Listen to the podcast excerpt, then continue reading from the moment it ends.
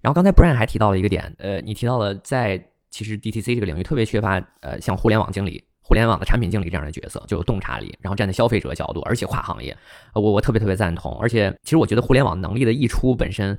就是今天就溢出到 D to C 这个行业上了，就消费品行业还有零售，从这个数字空间溢出到这个物理空间了。但是这些产品经理他们要使用的方法论应该是一样的，但是他能够去操作使用的这种媒介或者是他的工具可能会非常不一样。就你提到他可能要懂包装，要懂陈列，对吧？他要懂这个库存啊、渠道啊，非常多的在呃传统线上渠道他接触不到的这些这些限制、挑战，甚至是就可能更有体验性的一些东西。那呃。就是你怎么去理解，在这个过程中，其实非常多的 D to C 品牌，他们也借用了，包括我听到，呃，就像 Hims、Hers，他他用到这种数据验证的方式，然后最小的模型这种方式来去来去验证初期的产品迭代。就是你怎么理解在整个环节中这种 D to C 对于互联网能力的这种使用呢？我我觉得首先最直观一点是，的确在整个数字体验这一端是最直观的。就比如说，包括你们给那个三顿半做的呃小程序啊，包括刚刚你提到像啊 Hims 啊。等等这些些呃新一代的品牌，互联网的能力的溢出有一块是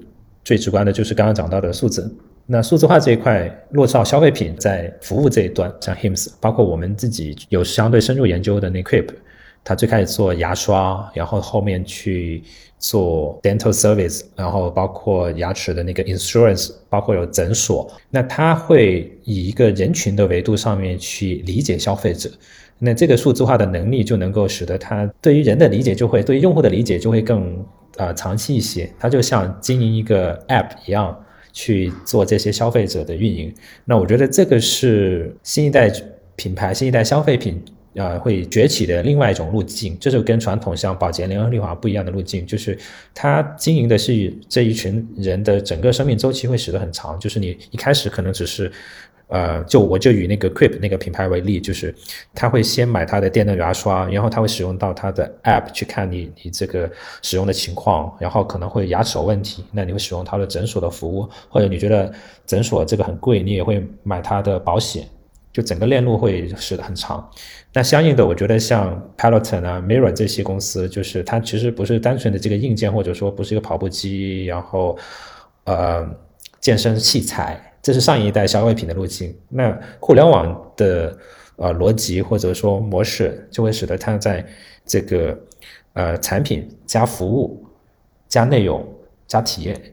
这一套的东西能够融合在一起，给到消费者真的一个很 integrated 的一个很整合的一个体验。我觉得这个是未来消费品会很不一样一点，就是啊互联网会赋能到消费品很不一样的，就是在整个所谓的数字化体验。那我还可以举一个例子是 Nike 的，就 Nike 它其实有那个 Digital Product 这样一个一个部门，专门去研发像 Nike App、SNKRS 等等，然后包括小程序啊等等这些。就这个，我觉得你如果只看他们的数字产品，我觉得它就是完全一个互联网公司了。它再结合它很有竞争、很有产品力的产品，结合品牌，再结合这些数字体验。这一套的东西，你会感受哦，这就是一个消费科技公司了。我觉得，如果去看，我个人会认为 Nike 是一个非常有代表性的一个案例吧。而且它本身就是在二零一七年，呃，正式去呃推行这个 DTC 的一个战略。我们品牌星球为什么会这么有信心去做 DTC 的内容？Nike 的呃这个战略是给到我非常大的信心。就二零一七年那时候，我们看到 Nike 他们在 Investor Day 投资者日上面去正式去讲他们的这个 DTC 的战略，我就觉得说这么一个呃伟大的品牌，他们都在做这样的事情，然后再去看他们整个数字产品的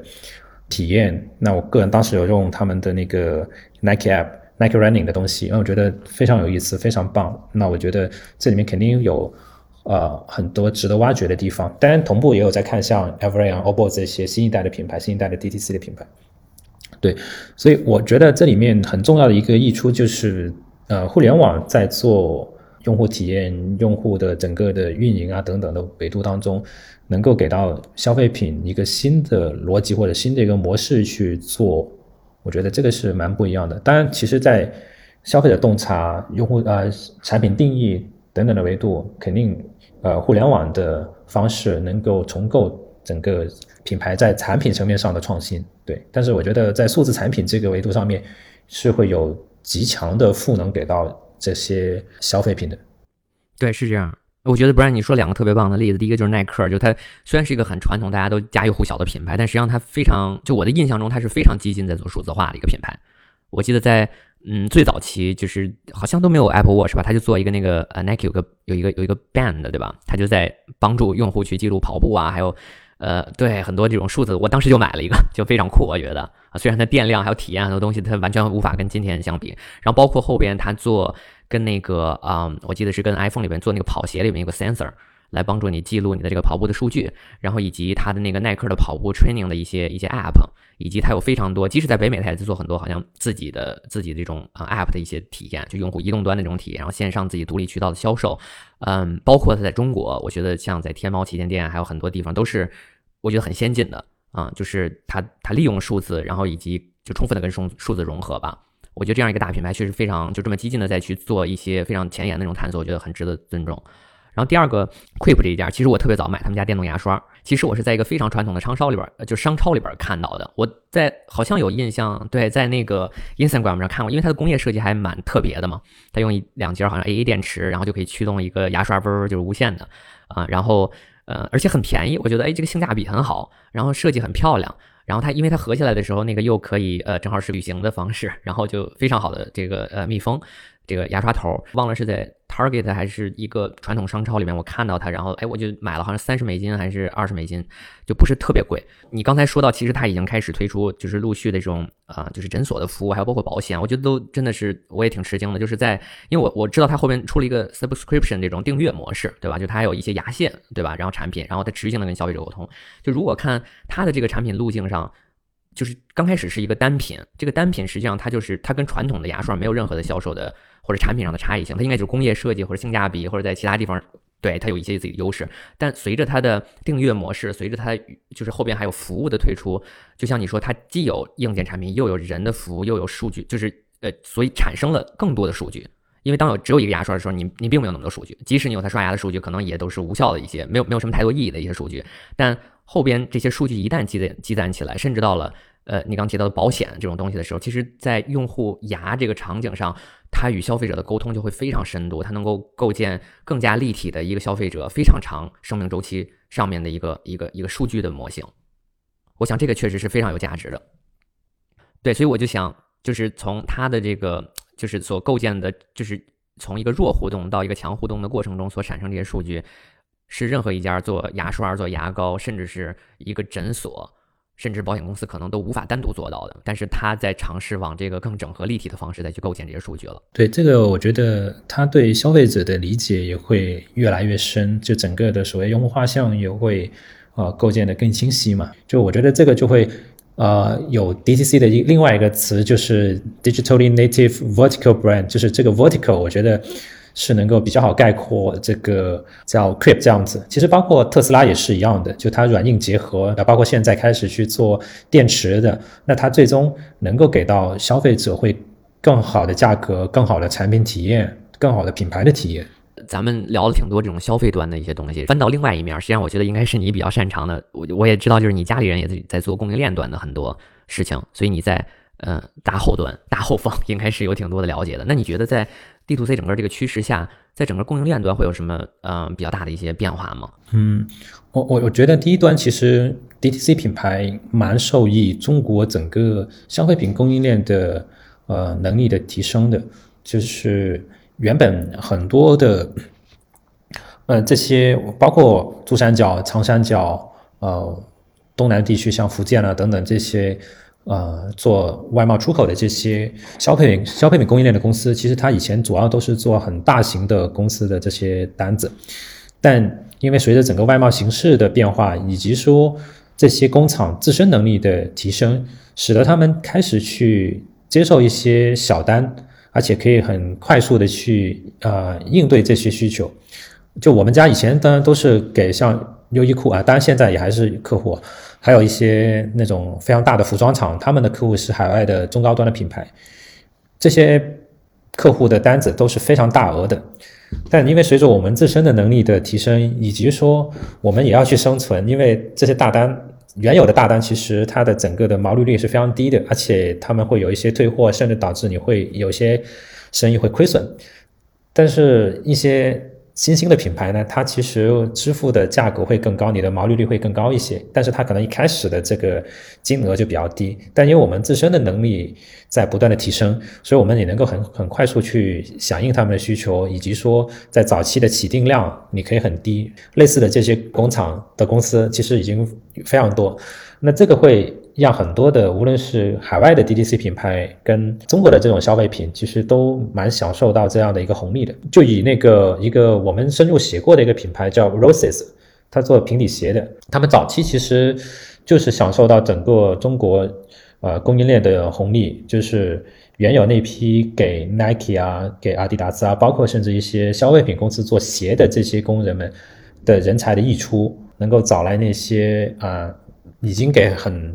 知名的品牌做代工，那些工厂去做呃生产，或但这个品牌它慢慢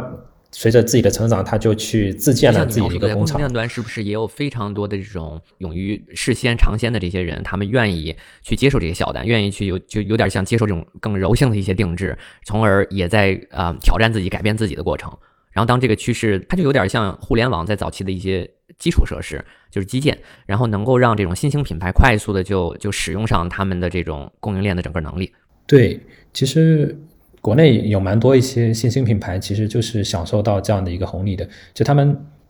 这些呃工厂们，他们做出了一些相对创新的产品，他们也拿过把他们拿了拿去给相对成熟的品牌说，我们有这样的一个产品，你们要不要去做尝试？但是因为成熟品牌它本身的决策机制，以及说。他们还是相对对于创新的东西比较抗拒，或者说他们不敢去冒险，那就给到一些有突破性想法的这些品牌去做突破、去做创新的机会了。就包括今天蛮火的一些品牌，包括其实像花西子、花西子早期的这个电话口红，就可能。国国外的大牌不不可能去做本土的相对成熟的彩妆品牌，他也不可能觉得说这个不适合他的风格，那可能就给到有突破性想法的这些创业者给了很大的机会。我我另外一个观察是，其实今天我们看到中国很多消费品的供应链的公司都已经很成规模了，最近陆陆续续有非常多的这些供应链的公司开始开始去 IPO，一看他们的那个财报。会发现哇，原来这些公司已经这么强了，而且还挺赚钱的，对净利润呃净利率都超过百分之二十以上。就从小家电啊，从服装啊等等的，就它已经不是单纯说我只能给你制造了，我已经可以给你去做 design 了，就 ODM 也能给你做。我觉得这个是另外一个，我觉得稍微在沉在水下的地方吧，就浮在水下的地方。对，但是比较缺乏说能够在产品定义。产品需求的挖掘，产然后做出很好的产品。另外，在品牌这一端的结合，然后跟供应链一同去做出一个好的产品。对，所以其实，在后端的创新，呃，就是在供应链端创新，实际上是在不断的跟呃，就是前端的这些新想法再去不断的撮合和匹配的过程，然后逐步的达到对，就是对，让消费者能够能够感受到这些全新的品类或者是一些创新的产品能够冒出来，嗯。然后那呃，对，你能呃讲讲，就是说呃，在国内有哪些印象还挺深刻的一些品牌吗？就是现在冒出来的，不管在各个领域里边。我我相信大家也都比较了解了，因为一定都挺知名的，对，包括像啊你们的客户啊，三顿半啊，喜茶啊，然后茶饮，其实因为我国庆期间去了一次那个长沙，我觉得茶颜悦色的产品让我还蛮惊艳的，对，它就是属于产品力很强。但是在这个 branding 跟 operation 层面上都有蛮大的提升的空间的。但我认为它的定价卡的很好，然后产品力非常棒，我个人还蛮喜欢他们的产品的。Jesse，要不你讲讲，就是你那边团队跟三顿半的合作，应该有两次合作，你的感受，然后跟团队的接触，然后包括好呀，三顿半其实是一个我们合作起来合作了两次都非常愉快的，其实合作的周期并不长，然后但是其实它就非常的有呃我们刚才所描述的这种新兴的新理念的品牌的一些特征。呃，首先我觉得他们几个合伙人其实是非常尊重设计。的，所以可以看到他的很多的东西是从他的产品长起来的。他很在乎他的任何的一款，不管是挂耳咖啡也好，或者是他哪怕是一个附加的一个呃牛轧糖啊等等这些设计，他每一个产品设计都是呃他们亲自来去操刀来去做的。所以我在跟他们的沟通过程当中呢，其实能够感受到他们对这个东西的一个热爱在里边。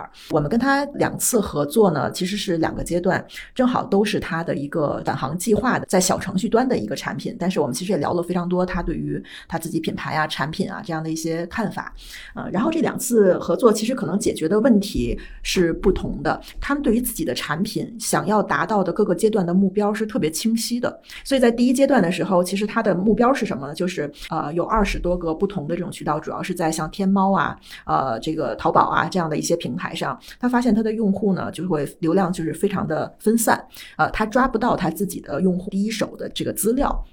所以他非常希望通过返航计划这样的一个呃一个活动，然后把他自己的这个用户能够汇集到一个固定的他自己的一个小程序的一个端口上边。当时在做第一产品合作的时候呢，当然我们要从它的一些包括它的品牌调性啊等等的去切入。最开始的时候他们非常的轻，我觉得他整个的做产品做品牌好像都是用一个很轻的方式，就是他很在乎的是。呃，我这一个点把这个小小的东西做好了，然后之后的东西我再去想。我之前有问到他，我说，呃，你们有这么多的这种呃一个一个呃不同时期推出来的爆款产品啊，你们怎么去描述它？你们的这种品牌的体系呀等等的这些故事啊是怎么样的？他们会觉得说，我们没有想那么多，我们就是做一个东西的时候先把它做好。他的自信来自于用户对他产品的这种反馈。第一返航计划里面，其实他们是做了一个游戏性质的，呃，我们也一起去帮助他把他的返航的游戏。呢，做成了一个非常有自己故事性的，就是呃，他用了一个像苏卡这样的一个起了各种各样的名字，对标到他故事里面，比如说这个小罐子是什么，这个小罐子里边的能量是什么，他用了很多这种呃很二次元的这种方式来去呃表达了他整个的一个故事的世界观。呃，当然我们这个时候也会问他说，那你这个后边会环环相扣吗？什么的？他们的。理念仍然是非常统一的，就是先不要想那么多，对我们先把这个这一步的东西做好。呃，所以他在第一个第一期的时候，我们呃基本上是在围绕着呃怎么通过呃这样的一个小程序返航的流程，解决他的把用户拉回到小程序上面的目标。通过第一期，他他们已经把整个的这个流程都跑通了。在第二期的时候呢，更多的是希望就是线下有更多的返航点儿。那返航点儿这个部分呢，它就跟很多的精品咖啡，就是还是质量和口碑都非常不错的精品咖。啡去合作，让这些线下的不同的精品咖啡店变成他们自己流量的一个入口。对，所以这个对于他们来说和对于其他的这些精品咖啡店来说，应该是个双赢的这样的一个模式。呃，就是他们在第二期的时候，希望把用户的流量再从线上带回到线下，啊，也为他的这些合作伙伴带来了这种线下的流量。对，所以我们这个时候可能呃想要解决的这样的一些问题，可能就在于说，呃，我们怎么提高它的这项一些合作品牌的这种信息的曝光啊？我们怎么能够加强它的用户和活动之间的联系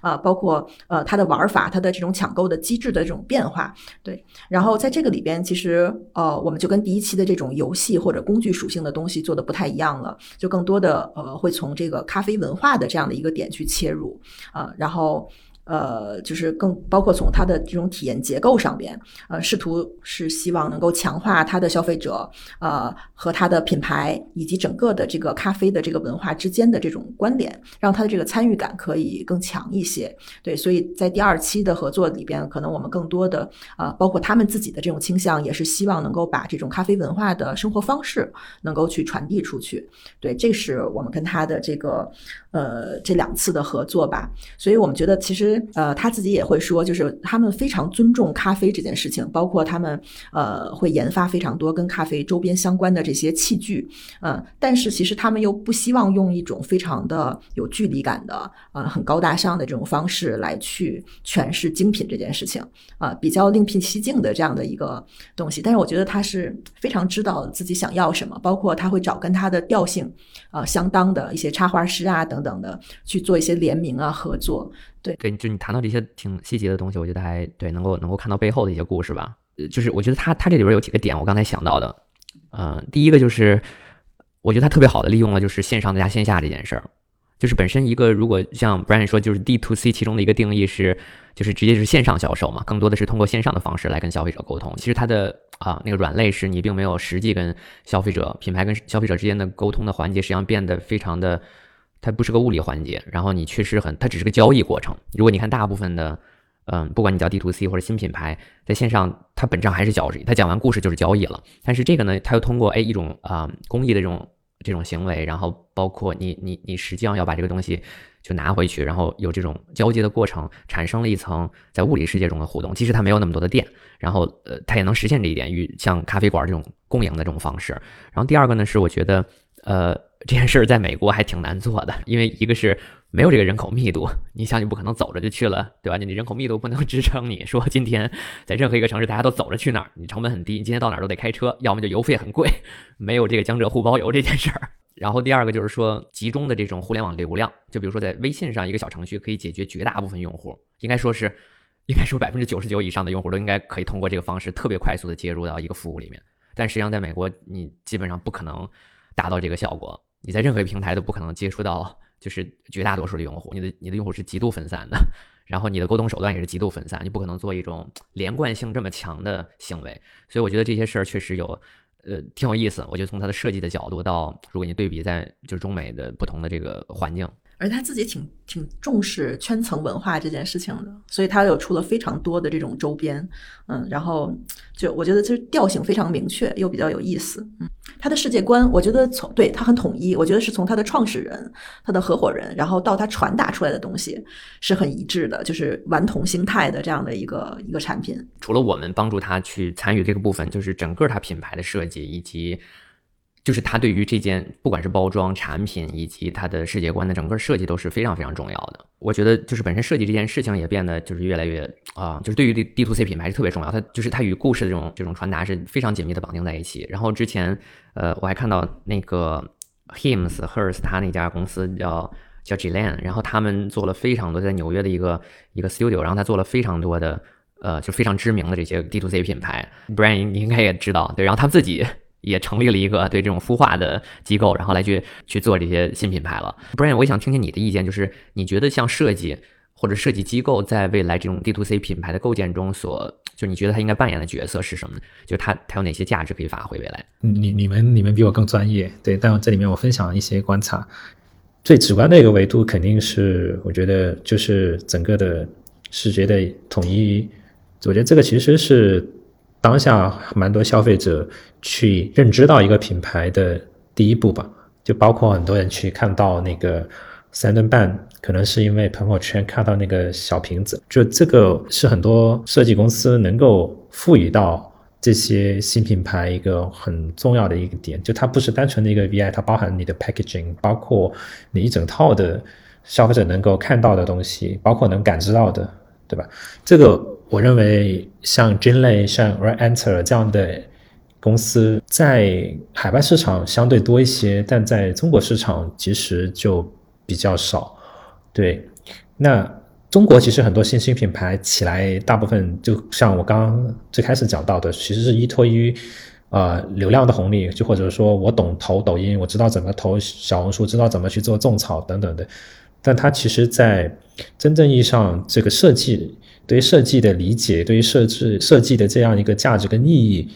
可能只有一个简单的说，我能不能做一个网红的设计，网红的包装，对，就只会在这个层面上。但是能否上升到对于整个产品品牌，甚至说像刚刚 Jess 讲到的，像啊三顿半他们去理解的这个设计，再甚至说像 Nike 他所理解的。从产品设计，从视视觉设计到数字化产品的设计，每到这样的一个阶段，那反过来讲说，设计其实我认为在品牌，它包括新品牌，包括成熟品牌所产生的价值跟意义，我觉得会在未来所谓这个数字化时代当中，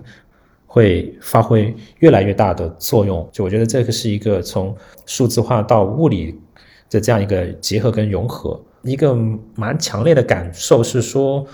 能很蛮缺乏能够理解到品牌的需求，同时能够挖掘到他们背后想要去探索的呃方向或者空间的这样一些 agency，所以呃，我们从一九年初开始就蛮多一些品牌就问我说有没有类似像君类啊或者 Enter 的这样的一些 agency 去给新品牌也好，包括一些成熟品牌想要去做一些突破和创新的。另外一点就是说，设计能够让这些 DTC 品牌能够更好的去将他们背后的一些理念啊、商业性的一些突破性的想法，能够更好的去 deliver，就传递给消费者。这个作为一个桥梁的作用还是非常关键的。就再举个例子来讲，就是嗯，比如说现在。有很多这种 personalized 的一些产品，比如说定制的洗发水啊，然后还有保健品啊等等的非常多。那他们这些做设计的 agency，他们除了在包装啊，然后视觉啊，能够让他们在整个的个性化当中更好的去传递出去之外，还会在一些产品层面上做一些差异化的。比如说，我们看到一个呃日本的。DTC 的品牌，它是做呃洗发水、沐浴露的个性化定制的，它包装就很棒。然后当很就是跟很多其他个性化的品牌差不多，就会比如说你的有自己的名字啊，然后对包装会不一样一些。还有一点，我觉得让我蛮惊讶的地方在于说，当你收到那个盒子，一打开那个盒子，你就能闻到你个性化订阅呃你个性化定制的这个香味是什么。就你不需要扭开那个瓶子，你就能感。感受到这个你属于你的这个香味是什么？对我觉得，呃，未来在设计对于品牌能够发挥的价值跟作用，还有很大很大的空间吧。尤其在中国这个市场，我觉得就是设计可能就像你说，它不仅仅是一个就是表面是纯视觉的，包括你刚才提到是味觉的，然后开包体验的，然后包括你可能对更像前面甚至提到它是个产品经理，你要懂得一些商业的逻辑，你要懂得。供应链端的一些逻辑，呃，同时呢，你又很擅长用设计的手法把把这些东西综合的视觉化的嗯表达出来，所以它它也是我我相信在这块会有非常大的空间。另外一方面，我会觉得针对这些就是这些 D to C 设计，可能也像是一个啊，应该怎么讲，就是像技术堆栈中的其中一个，或者像基建中的其中一项，有专门会为这些 D to C 品牌做。呃，更好服务的设计机构啊，当然我们也在非常努力的想朝那个方向努力。然后，嗯，Jesse，你你觉得呢？你有什么样的想法？对设计这块？我刚才就在想说，其实像 DTC 这种，尤其在线下，其实你见到的机会更少的，比如说它的这种直营店啊，这种其实数量其实是更有限的。但是反而是因为这样的条件之下，那么这些品牌，他们似乎就我觉得比较呃耳熟能详，或者说能够让我们记住的品牌，他们往往跟用户之间是有一个特别强烈的。互相的认同的，就是这可能是比较精神或者价值观层面的东西，但是往往他们这些就会，呃，是一个挺好的一个切入点。然后除了三顿半，我还记得，比如说有像那个呃内外那个内衣的那个品牌。我呃，Brian 应该知道啊，内外的那个，嗯，我其实是特别偶然的一个机会，就是陪着人家进去，我都不知道他这个这个牌子，然后我进去看，然后发现啊，它这里边有陈列的它的这种护手霜啊，这个香水啊等等的，因为本身它的 logo 设计的就很有意思了，就是内外的结合在一起的嘛。然后我发现它的产品里边，呃，不同的护手霜，当时还特意问过店员，因为它有的上面写的是内，有的写的是外。啊，就是它本身跟它的产品的一些想法是有关联的啊，比如说它的呃，我不知道是不是，也许是香型，或者是呃一些什么东西是有内在联系的。那么他就把这个品牌的真正的意义就用起来了。啊，我说到精神层面哈，就是有一些产品，比如说像 Lululemon 啊，然后还有还有另外一个内衣品牌，不知道大家知不知道，叫 Harper Harper Wild。我不知道它的销售渠道，但是它好像也是一个 DTC 的这样的一个品牌，啊，它的它的价值观导向，其实现在非常，因为女性群体非常的这个是一个主流的这样的一个消费群体嘛，你会发现有非常多的品牌在呃更多的强化和定义，重新定义女人的啊，对于女人的看法，对于女人的审美，然后什么样子才是性感的，或者什么样子才是我们认为是美的？呃，这里边可能你从这两年的这种这几年的这样的一些影视作品里边，其实能感受到平权的这样的一些东西，其实它反映在了就是整个大众的价值观上面。所以像那个 Harper Wild 它的这个广告，呃，就是你你好像是看不到那种非常超模的那种身材的，你反而看到的是各种皮肤高矮胖瘦。啊，他们认为这种来自内心的这种舒适，它的材质等等的，这个才是呃真正的这种自信或者是性感的这样的一个来源。那其实这种东西，我觉得可能未来也是用户因为看了非常多的产品，就是这种精神内核的东西的这种呼应，挺重要的一点。对，我觉得就是不管从就是你抽象的精神层面的东西，还有包括你谈到的店内，你看到非常具体的一些细节，都是很多东西它都需要用更具象化、更视觉化的这种设计的手法来表现出来，但它可能。这种设计的更广义的设计了，就不再是只局限于像我们现在在说这种屏幕的设计、数字的设计，对，要更多的手段。然后从呃相对直观或者简单的方式上来说的话，起码现在我们在做设计的时候，不会说呃我们说品牌就是做个 logo 这样子了啊，其实它更多的是要延续在你的数字化的产品的这些触点上，或者是你线下的整个的产品的这样的一些设计上边，它一定是有这个基因能够。呃，传递出去的，对，在这里边就有个细节，对我们，我们其实特别喜欢用触点这个词儿，而不是用嗯 logo 包装。当然，你可以非常具体的去描述那个，但是用触点，我觉得是个特别好的。嗯，词汇是消费者真正能够接触，不管是眼神的接触，还是物理的这种接触，还有包括就是他听觉或者是转发看到的接触，就所有的这些被消费者可能被接触的点，我觉得都是都是可以被设计的。所以从这种角度，我觉得设计的定义会变得更广，其实是很有价值的一个可以发挥的空间。我觉得这也是互联网能够带来的一些变化，就互联网的方式会更好的去革新这些消费品品牌在设计上面的一些做法。是的，是的。对，那回到我觉得我们可以聊最后一个话题，就是关于回到了触点。我觉得大家可以想一下，就是有哪些点是你们就非常个人的，可能在使用某个产品中就不经意，或者说你知道它是被设计过的，然后当你不管是打开包装那一瞬间，或者是看到广告，或者是体验产品的过程中。哇，就是有惊喜感，或者是哎，它很有意思。然后我自己，我觉得可以分享两个两个点吧。就第一个点是，就 Oatly，就是它有很多版的包装，但是有一个包装它，嗯，很有意思，就是他说，他说 Mom I'm on TV，就是我上电视了，他就用这么一句话来描述。呃，他就是他讲述自己的故事，实际上这个创始人就是。创始人会把自己的脸印在那个包装上，然后给你讲，而且用像你跟你妈说话的方式一样。如果你上电视了，你也会这么说，是吧？说老妈，我上电视了。然后他给你讲了他整个的这个故事啊，然后呃，还有他在讲他的养分的那一部分、成分的那一部分的时候，他说这这一面叫 boring side，就这一部分是特别无聊的东西，你根本不想看。但真的，你心里就是这么想的。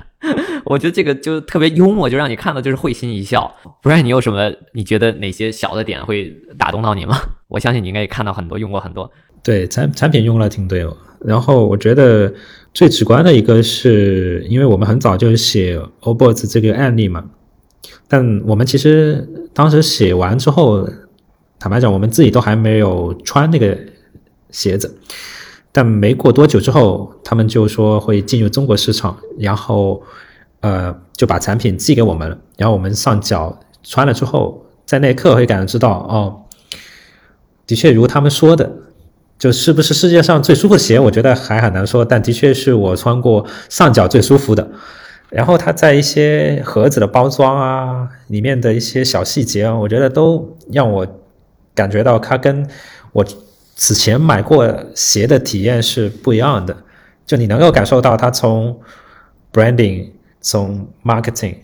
到它这个产品，我觉得是比较 consistent 的。我觉得这个是一个让我嗯，在穿上那一刻的时候，哇，我有有一种幸福感。